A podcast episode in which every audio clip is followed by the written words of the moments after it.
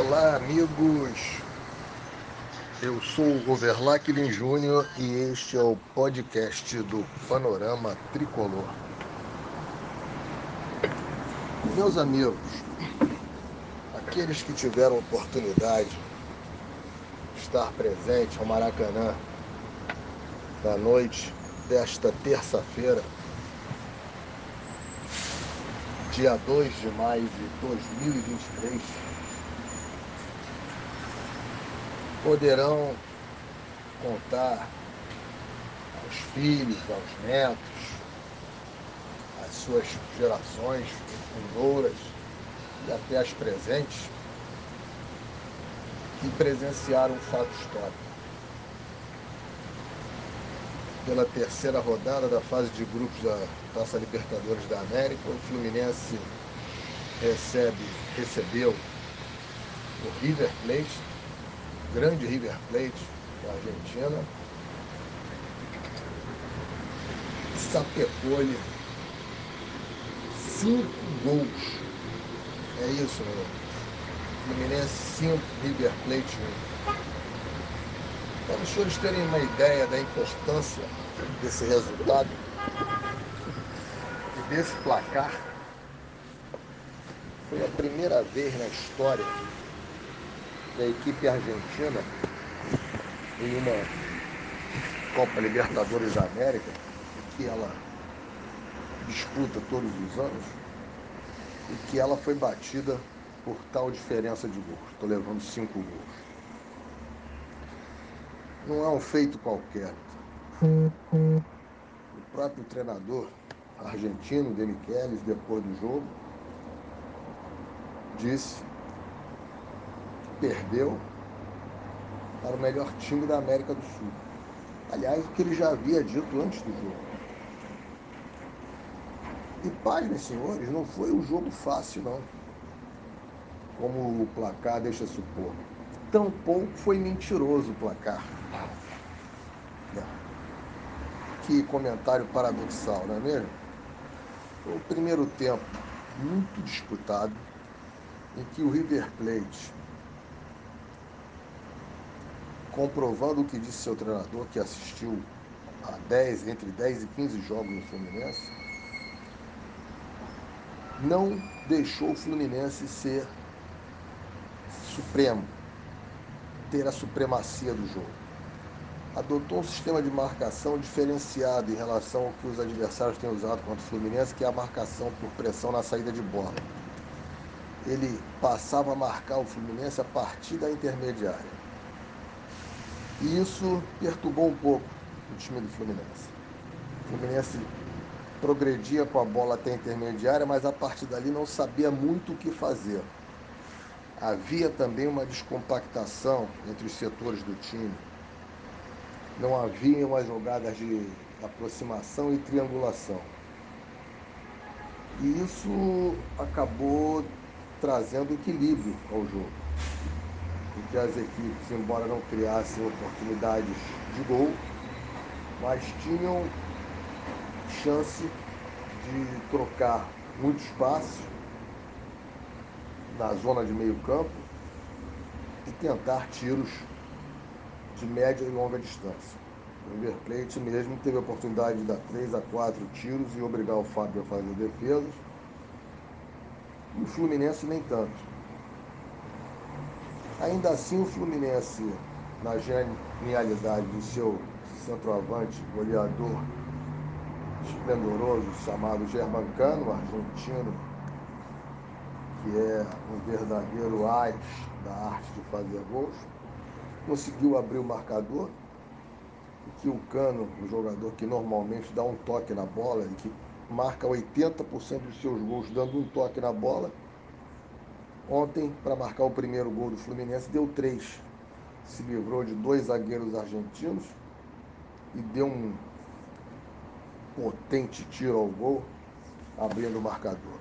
A partir daí, o Fluminense, tínhamos 28 minutos de jogo, o Fluminense passou a ter o jogo controlado. O River Plate teve que abandonar um pouco a sua tática inicial e o Fluminense passou a ter o jogo controlado. Mas eis que já aos 39 numa falha individual do Arias, que tenta um drible, uma jogada dentro da área de defesa do Fluminense, permite o De La Cruz se antecipar, cruzar para o gol argentino, gol de empate.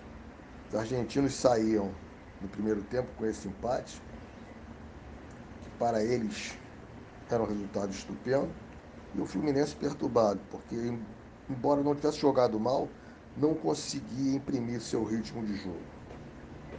Vem para o segundo tempo e aí as coisas se transformam. O Fluminense havia perdido o Keno ainda no final do primeiro tempo. O Fernando Diniz fez entrar o Lima em seu lugar. E no segundo tempo o Fluminense passa a explorar mais as suas características de jogo, com a aproximação entre seus jogadores, aproximação entre seus setores, jogadas de triangulação, principalmente pelo lado direito, e as jogadas de gol começam a surgir. Cano, mais uma vez, uma jogada de João Arias, deixa o Fluminense novamente em vantagem no marcador. Depois disso, novamente Germancano, outra jogada pelo lado direito,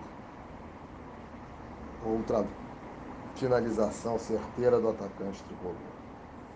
João Arias, duas vezes vai dar números finais ao marcador.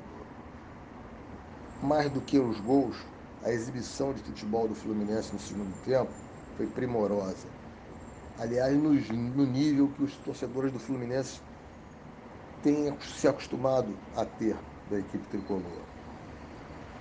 Diria até ficando mal acostumados, né? Mas que bom. O Fluminense é hoje um time que encanta a sua torcida e encanta aqueles que gostam do futebol. O jogo produzido pelo time de Fernando Diniz é hoje o que tem de melhor no futebol brasileiro.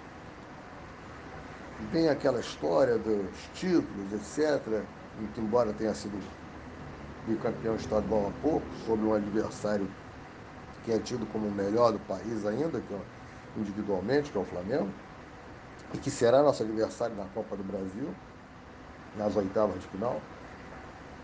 Mas temos que começar a entender que não são só títulos, né? Cada jogo desses é, é como se fosse um campeonato.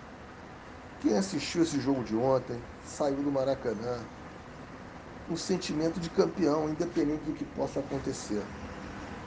E não é pensar pequeno, não. É porque às vezes nós não nos damos conta de que a vida não é só levantar uma taça. Esses momentos contam muito. E o Fluminense, o time de Fernando Diniz, esse Fluminense, está nos fazendo repensar conceitos e viver esses momentos. O Fluminense chega a nove pontos no seu grupo, tem um passo larguíssimo rumo à sua classificação para a próxima fase da Libertadores da América. São três jogos que lhe faltam nessa fase, sendo um deles ainda no Rio, contra o Alianza Lima. Sobe o morro para enfrentar os Tronches em La Paz e fecha no Monumental de Nunes contra esse mesmo River. Acho que o Fluminense tem condições muitas de pensar alto nessa Taça Libertadores, esse título que tanto queremos colocar na nossa prateleira do nosso salão de troféus de Laranjeira. Ontem tivemos também o sorteio das oitavas da Copa do Brasil. Teremos o Flamengo, um velho adversário conhecido, em dois jogos.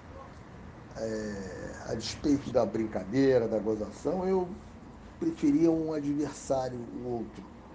Acho que não por temer o Flamengo, mas por achar que ainda é muito cedo para um jogo desse nível, né? dois times postulantes ao título, ao título que um deles deverá deixar a competição ainda nas oitavas. Acho que foi ingrato o sorteio, tanto para o Fluminense quanto para o Flamengo. Mas enfim, vamos à luta. E sábado temos outro rival, o Vasco, já aí pelo Campeonato Brasileiro. O Fluminense vem de uma derrota acachapante diante do Fortaleza, 4 a 2 o Vasco também perdeu seu jogo contra o Bahia em casa.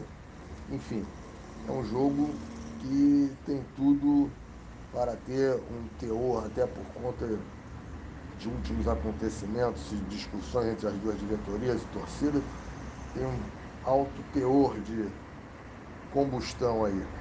Espero que isso não passe para dentro do campo, nem para as arquibancadas, nem para as ruas, que isso tenha sido esquecido, nos preocupemos apenas com campo e bola. Campo e bola, nós temos muito mais time que eles, mas futebol não é só isso que nós sabemos. E ele é maravilhoso porque permite que muitas vezes o mais fraco ganhe do mais forte.